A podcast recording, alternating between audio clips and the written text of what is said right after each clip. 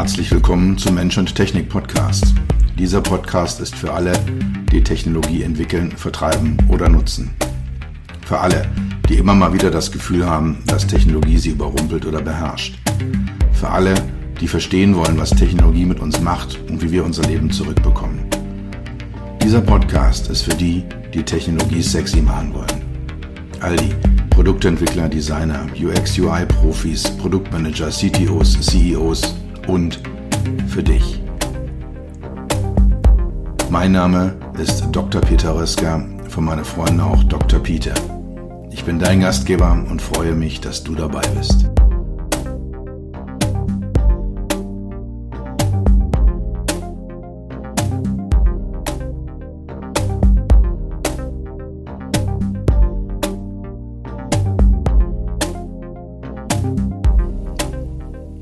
Ich habe mich äh, letzte Woche bei meinem kleinen Ritt durch die Industriegeschichte mit der ersten und der zweiten industriellen Revolution beschäftigt. Diese Woche sind Industrie 3.0 und Industrie 4.0 dran. Wenn du die letzte Folge nicht gehört hast, empfehle ich dir, zurückzugehen zur letzten Woche, da nochmal reinzuhören und dann hierher zurückzukehren.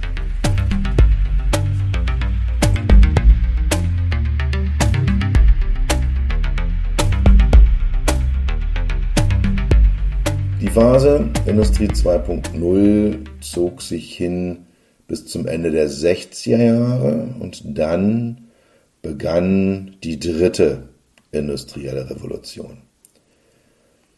Und die wurde getriggert durch die Einführung von programmierbaren Logikcontrollern. Also der gesamte Bereich Elektronik, Digitalisierung, so wie wir das heute kennen und für sehr völlig selbstverständlich wahrnehmen, ist Ende der 60er Jahre ja, erfunden worden, eingeführt worden, hat eine größere, breitere äh, Verbreitung gefunden. Es gab dann halt eben programmierbare Logikcontroller und äh, wir haben damit einen Übergang von konkreten Maschinen zu abstrakten Maschinen. Also konkrete Maschine heißt, ich sehe Zahnräder, ich sehe Ketten, ich sehe Übertragungen, ich kann das alles nachvollziehen. Bei abstrakten Maschinen sehe ich häufig nicht mehr als nur eine Schachtel, eine Box und dann blinkt da was drauf oder ich, ich habe ein Display, auf dem was angezeigt wird. Aber den eigentlichen Vorgang kann ich äh, gar nicht mehr oder nur in sehr, sehr eingeschränktem Ausmaße erkennen. Es ist der Beginn der Digitalisierung. Die Computer haben dazu geführt, dass die Funktion einer Maschine in ihrem Äußeren nicht mehr per se, nicht mehr natürlich darstellbar ist, sondern dass sie dargestellt werden muss. Also ich habe diese gekapselte Box, die hat ihre Funktion durch einen Programmcode erhalten und um kommunizieren zu können, muss sie eine Hülle haben, muss sie extra explizite einzelne Instanzen haben, wie eben ein Bildschirm, ein Display, eine Anzeige, Leuchten, Hupen, Tröten für die Ausgaben und dann halt eben Pedale, Schalter, Tastaturen, Touchscreens äh, für die, für die Eingabe. Das heißt, wir haben eine Entkopplung des direkten Einflusses vom Menschen auf die Maschine, eben durch die von mir gerade genannten Objekte. Und das Ganze führt auch dann dazu, dass wir sehr schnell zentrale Steuereinheiten haben können. Während vorher immer ein Hebel da war oder sehr in der Nähe von der Funktion sein musste, die er ausgeführt hat, kann jetzt plötzlich ja, eine, eine Steuereinheit mehrere Meter entfernt sein von dem Ort ihrer Aktion. Also wenn ich jetzt zum Beispiel einen, einen, einen Pressenhammer fallen lassen möchte, dann musste ich den vorher irgendwie direkt an den Pressenhammer auslösen. Jetzt äh, kann ich denjenigen, äh der, das, der das Ganze nutzt, der das Ganze steuert, einige Meter entfernt hinstellen, weil da gibt es ja dann ein Kabel von der zentralen Steuereinheit hin zu dem, zu dem Objekt, was gesteuert werden soll. Und dann kann der halt eben aus einer, der, der Pressenhammer, den ich als Beispiel gerade genannt hatte, der kann dann halt eben sehr schön und sehr sauber durch, durch ein entferntes Signal ausgelöst werden. Durch diese Entkopplung wurde eine komplette Neugestaltung oder eigentlich überhaupt erstmal eine vernünftige Gestaltung des Verhältnisses von Mensch zu Maschine möglich. Also Software, die Anzeigen auf einem Bildschirm steuert, macht eine Passung zwischen den menschlichen Fähigkeiten und der Technologie möglich. Und Maschinen bereiteten sich damit dann aus den Werkhallen in die Büros aus. Also IBM zum Beispiel steht ja für I, glaube ich, International. Das sind fast dann Büro-Machines. Wenn ich mich nicht täusche, schlagt mich bitte nicht, wenn es was anderes heißt. Aber das M jedenfalls an IBM steht für Machines. Für Maschinen. Und das sind äh, dann aber Computermaschinen gewesen. Also Maschinen, die sich nicht mehr in Werkhallen befanden, sondern in Büros und auf Schreibtischen standen. Das endete dann äh, Anfang der 80er Jahre mit der Einführung des äh, PC, des Personal Computers, der dann wirklich personalisiert äh, sehr, sehr vielfach und, und äh, an sehr vielen verschiedenen Orten verfügbar war.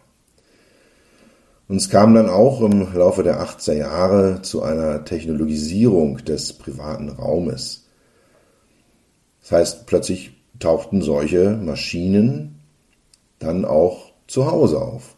Also ich hatte meinen ersten PC als Student, es muss so 1987 gewesen sein, auf meinem Schreibtisch stehen. Das äh, war ein Gerät, was ein Bekannter meines Vaters verkaufen wollte. Den habe ich ihm dann abgekauft. Der hat mir den installiert. Das war eine reine DOS-Maschine, ein paar Spiele drauf äh, dann Textverarbeitungsprogramme, um meine Seminararbeiten vernünftig schreiben zu können.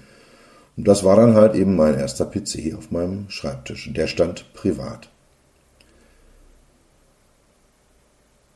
Weiterer interessanter Fakt ist, bis so ungefähr zur Millenniumswende, späte 90er Jahre, hatte man das neueste Stück digitaler Technologie immer im Büro also der neueste Rechner, der dickste Prozessor, wenn dann halt eben der äh, Pentium, der neue Pentium-Chip äh, kam, der befand sich immer erstmal im Büro. Und zu Hause hatte man eher schwächere, schwächere Geräte, ältere Geräte, die nicht ganz der neueste Stand der Technik waren. Heute ist es häufig umgekehrt. Da hat man privat das neueste Smartphone, das neueste Tablet, the latest big thing, während äh, die Firmen häufig hinterherhinken, zum Teil auch aus guten Gründen. Sicherheitsgründen, Netzwerke müssen geschützt werden, da müssen Infrastrukturen aufgebaut werden. Und wenn ich da alle halbe Jahre mit einem neuen Gerät, mit einem neuen Betriebssystem, einer neuen Software komme, da kommt die IT einfach nicht mehr hinterher. Aber es ist ein, ein spannendes Phänomen, dass der Innovationsdruck von professionellen Bereich in den privaten hinüber gewechselt hat. Und damit verbunden steigt die Zahl, die Menge der digitalisierten Geräte in unserer Umgebung ständig an. Das Sklaventum des Menschen gegenüber der Maschine wurde abgeschafft und eher durch eine Art, ich würde es mal Angestelltenverhältnis nennen, ersetzt. Also man, es ist schon klar, dass viele Dinge auch gerade noch in den 70er, 80er Jahren von, von Softwareprogrammen vorgegeben wurden, dass viele Prozesse durch die Struktur von Software vorgegeben waren. Also dass man eine gewisse Abhängigkeit noch hatte, aber es war kein, kein unbedingtes Sklavenverhältnis mehr, sondern es war schon eher Richtung Augenhöhe, eher Richtung äh, Gleichwertigkeit. Und das Spannende ist, dass eben die Gestaltung der Mensch-Technik-Interaktion möglich wurde. Also das HMI-Design, das User Experience Design, das User Interface Design, so wie wir es heute kennen und betreiben und so, ich verrate jetzt ein Geheimnis, wie es auch meine Rechnungen bezahlt, Das begann Ende der 60er Jahre eben mit den äh, Microchips, mit den programmierbaren Bausteinen in Maschinen. Und schon Freud, Anfang des 20. Äh, Jahrhunderts, der große Psychoanalytiker Sigmund Freud, hat äh, Menschen als Prothesengötter bezeichnet. Also wir haben uns Prothesen geschaffen, hat er ungefähr gesagt, die uns helfen, Gott gleich zu werden, aber wir fremdeln noch mit diesen Prothesen, mit dieser Gottgleichheit, die wir da äh, geschaffen haben. Und hat uns also als Prothesengötter bezeichnet. Durch die Digitalisierung und die Omnipräsenz von Technologie hat dieses Prothesentum noch einmal deutlich zugenommen. Ganz einfacher Punkt, lass mal dein Smartphone für einen Tag lang zu Hause liegen. Es wird sich sofort ein Gefühl der Amputiertheit, der Unvollständigkeit, des Nicht-Ganz-Seins einstellen, weil uns halt eben diese Prothese Smartphone fehlt.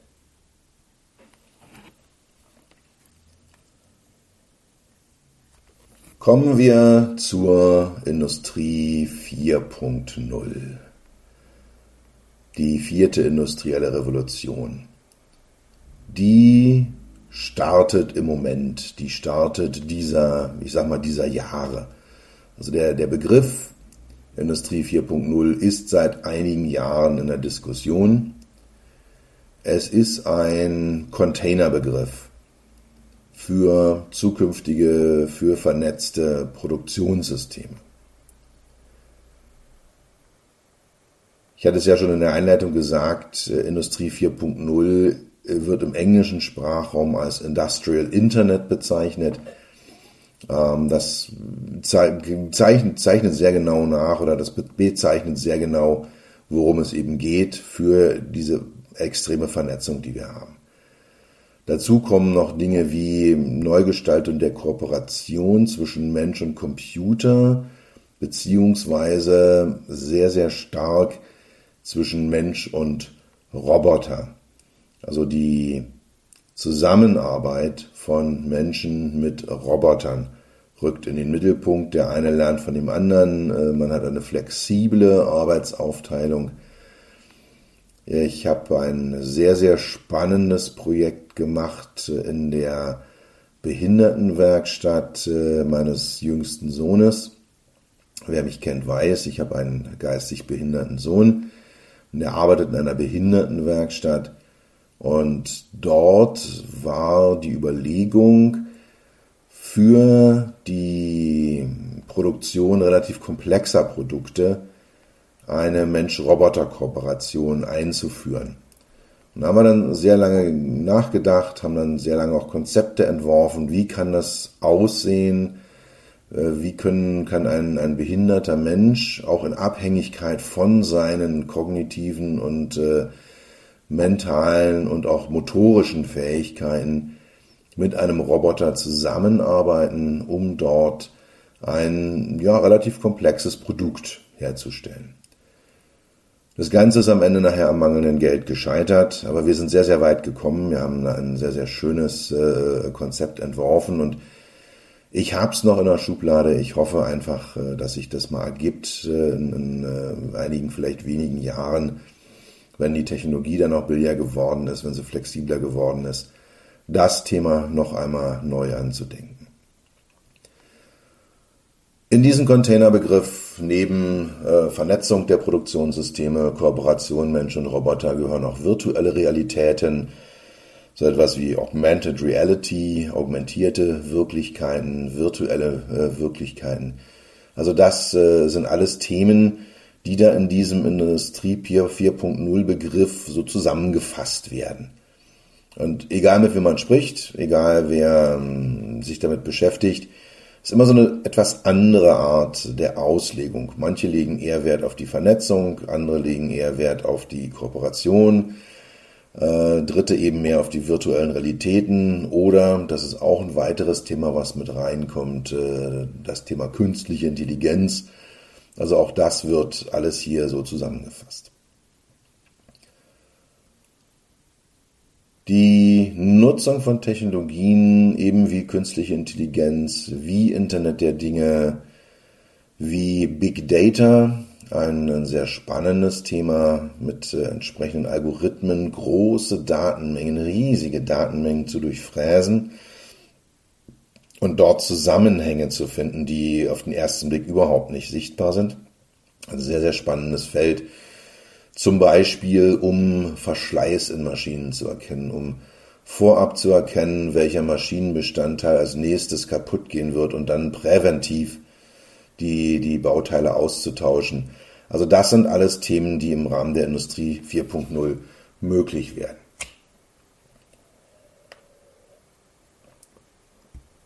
Die Lücke zwischen Industrie und privatem Bereich wird größer. Also die Technologie, der Technologiefortschritt, den wir im, äh, im privaten Rahmen haben, im Vergleich zur industriellen Anwendung wird größer. In ähm, vielen Punkten verlangsamt er sich auch wieder, weil eben Consumer-Geräte, also Geräte, die eher für den privaten Bereich sind, jetzt doch nach vielem Hin und Her und vielen Diskussionen und vielen Sicherheits, der, der Betrachtung vieler Sicherheitsaspekte, finden sie dann doch Einzug in professionelle Bereiche. Also mal so ein Tablet zu nehmen in der Werkhalle und mit dem dann eine Maschine zu steuern, das wird äh, zunehmend mehr möglich. Der Einsatz der künstlichen Intelligenz beeinflusst nicht nur die Teilung des Arbeitsprozesses, sondern auch der Entscheidungen. Also war bis jetzt immer so die Frage bei der Automatisierung, wer macht eigentlich was? Stellt sich zunehmend auch die Frage, wer entscheidet eigentlich was? Maschinen beginnen auch in den Bereichen Management, Datensammlung, Analyse, Logistik zu arbeiten, dort Entscheidungen zu fällen. Und das ist ein neuer Aspekt, dass jetzt also nicht nur die mechanistische Teilung vorliegt, nicht nur der Prozess als solches, der Kernprozess geteilt wird zwischen Mensch und Maschine, sondern dass auch die Entscheidungsprozesse äh, geteilt werden. Und damit stellt sich dann die Frage nach der Verantwortung. Die Frage ist einfach, wer trägt die Verantwortung? Maschinen können per se keine Verantwortung übernehmen, sondern es sind immer Personen oder äh, rechtliche, legale Personen, der, die das äh, müssen, die am Ende der Kette stehen also auch eine Maschine ist von irgendjemandem entwickelt worden, ist konstruiert worden, sie gehört jemandem, sie ist von jemandem eingerichtet worden, sie wird von jemandem gewartet. Und irgendwo dort befindet sich dann halt die Verantwortung dafür, wenn die Maschine eine Entscheidung trifft, insbesondere eben dann, wenn es eine Fehlentscheidung ist, die eine Maschine trifft. Es wird mit den Industrie 4.0 Technologien eine komplette Neudefinition des Verhältnisses zwischen Mensch und Maschine, zwischen Mensch und Technik geben.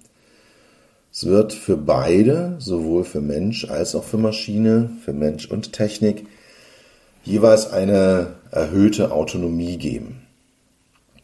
Eine ja, Eigenständigkeit, die für beide Seiten gilt und äh, damit dann auch eine neue Definition eben der Aufgabenteilung, die dann auch keine statische sein wird, sondern auch eine dynamische sein kann. Also die Frage, wer macht was, ist keine endgültige Entscheidung für alle Ewigkeiten, sondern kann in jedem Moment neu definiert werden.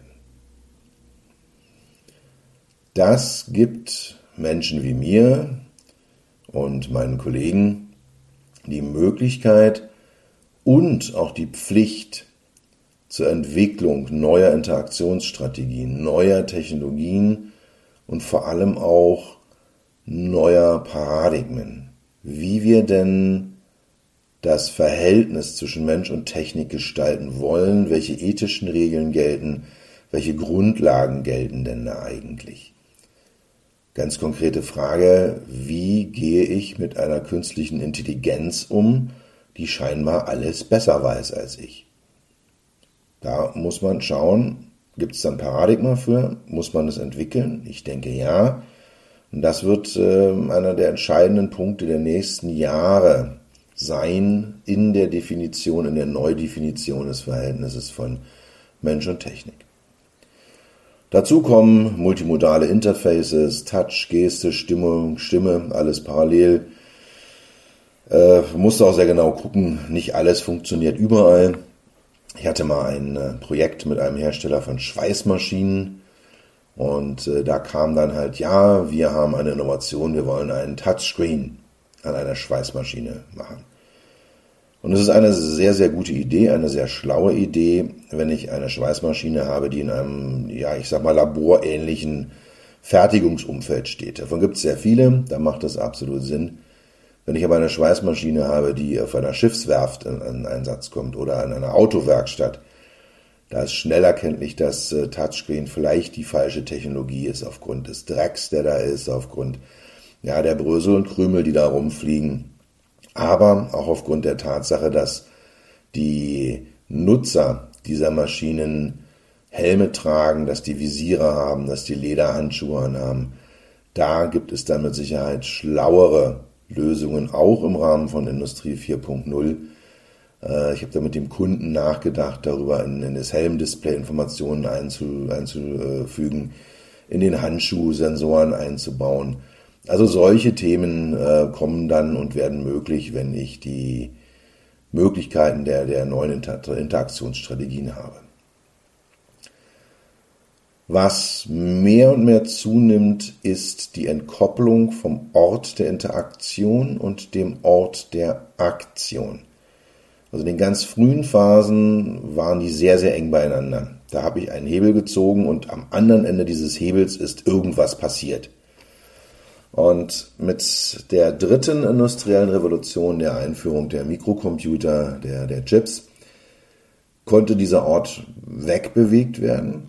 Und heute sind wir über das Internet und die Vernetzung in der Lage, dass ein Mensch in Berlin sitzt und eine Maschine in Los Angeles steuert. Das funktioniert, das geht, das gibt es auch. Es gibt auch äh, ja, Fernsteuerung von, von Fahrzeugen, wo Menschen in, in Minen zum Beispiel, ähm, Minenfahrzeuge, die weitgehend autonom sind. Und wenn so ein Minenfahrzeug ein Problem hat, äh, dann, dann signalisiert es das und dann sitzt irgendwo am Rande der Mine in irgendeinem wohl klimatisierten Büroraum ein Fahrer und hat dann einen, einen Fahrerarbeitsplatz und kann den dann entsprechend, kann dann die, die Maschine entsprechend steuern.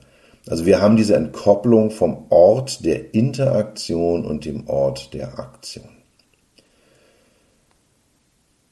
Mit all diesen Technologien werden die Vorgänge, die gesteuert werden, zunehmend komplexer und es müssen zunehmend schnelle Entscheidungen gefällt werden. Und auch hier hat das Thema Big Data, das Thema Algorithmen, das Thema künstliche Intelligenz eine zentrale Rolle. Diese Entscheidungen in diesen, um, äh, in diesen, diesen Umfeldern müssen vorbereitet und den Menschen entsprechend zur Verfügung gestellt werden. Auch das eine enorme Herausforderung an zukünftige HMIs, dass äh, einerseits diese Entscheidungen korrekt vorbereitet werden, dass die korrekten Handlungsalternativen identifiziert werden und dem Menschen diese so zur Verfügung gestellt werden, dass er mit einer hohen Sicherheit die richtige, endgültige Entscheidung fällt. Weiteres Thema, ich habe es auch schon ein paar Mal so ein bisschen gestreift, ist das Thema Virtual Reality, Augmented Reality, Mixed Reality Interfaces. Das heißt also, dass ich eine analoge Welt habe, also gerade bei Augmented Reality ist das der Fall. Ich habe eine analoge Welt und packe dort, entweder indem ich eine Brille trage oder ein Bildschirmgerät äh, vor, eine physisch existierende Maschine halte, dass ich dort dann Zusatzinformationen erhalte. Also dass nicht sichtbare Informationen digitale Informationen sichtbar gemacht werden und dem Nutzer über die reale Welt gelegt werden und dort entsprechend dann äh, genutzt werden können. Virtual Reality, auch äh, ein, ein sehr spannendes Thema, virtuelle Welten zu erschaffen. Sehr, sehr schön, gerade in der Entwicklung, in der Entwicklungswelt, wenn ich jetzt ein Auto entwickle, ähm, so Designs in 3D zu machen und die dann hin und her zu schieben und von allen Seiten zu betrachten. Auch bei anderen Produkten äh, ist es eine sehr, sehr schöne Angelegenheit. Und Mixed Reality ist so eine Mischung aus Virtual Reality und Augmented Reality mache ich vielleicht mal einen extra Podcast zu, um diese Begriffe auch nochmal genauer zu analysieren und was das eigentlich bedeutet. Durch die Industrie 4.0, durch die Technologien, die ich beschrieben habe, diesen Mix, diesen Container voller verschiedener Dinge, die da alle passieren, werden Mensch und Technik zu kooperierenden Partnern. Also vom Sklaven über den Angestellten zum Kooperationspartner. Mit, das wage ich mal vorherzusehen, auf absehbarer Zeit immer noch dem Menschen als letzte Entscheidungsinstanz, aber mit einer flexiblen Aufgabenteilung, einer flexiblen Teilung von, von äh, Entscheidungen, die stattfinden. Es wird eine zunehmende Immersion des Menschen in die Maschine hineingeben, also eine mentale kognitive Verschmelzung.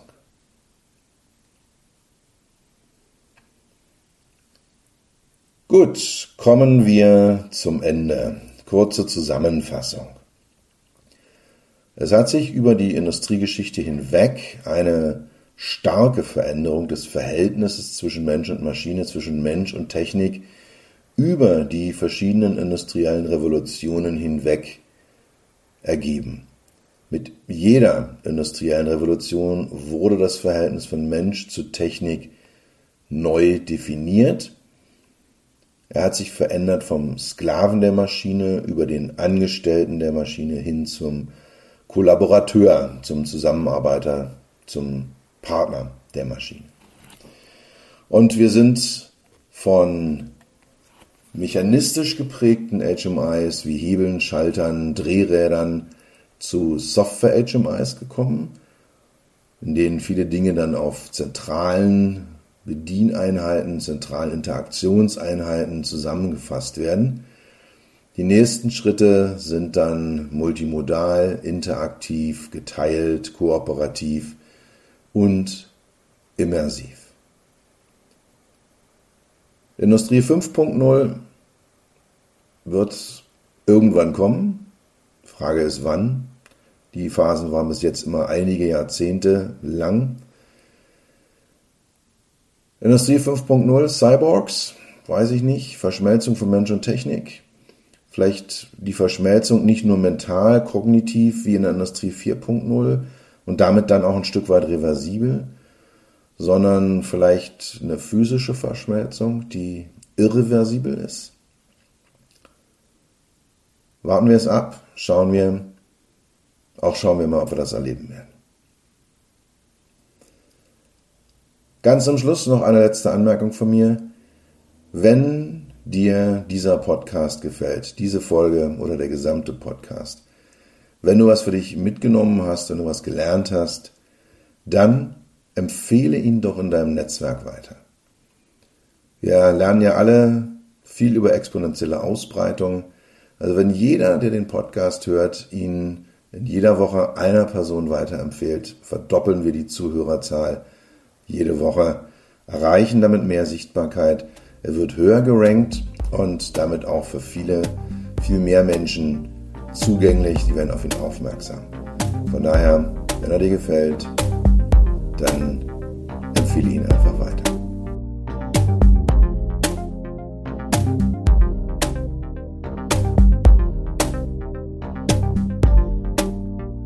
Das war's für heute. Ich bedanke mich dafür, dass du Zeit mit mir verbracht hast. Du hast etwas für dich getan, was dir keiner mehr nehmen kann. Für einen weiteren Austausch findest du mich auf LinkedIn und auf meinen Webseiten www.peter-rösker.com Rösker mit OE und SS oder unter www.beyond-hmi.de. Bis zum nächsten Mal. Pass auf dich auf und bleib gesund.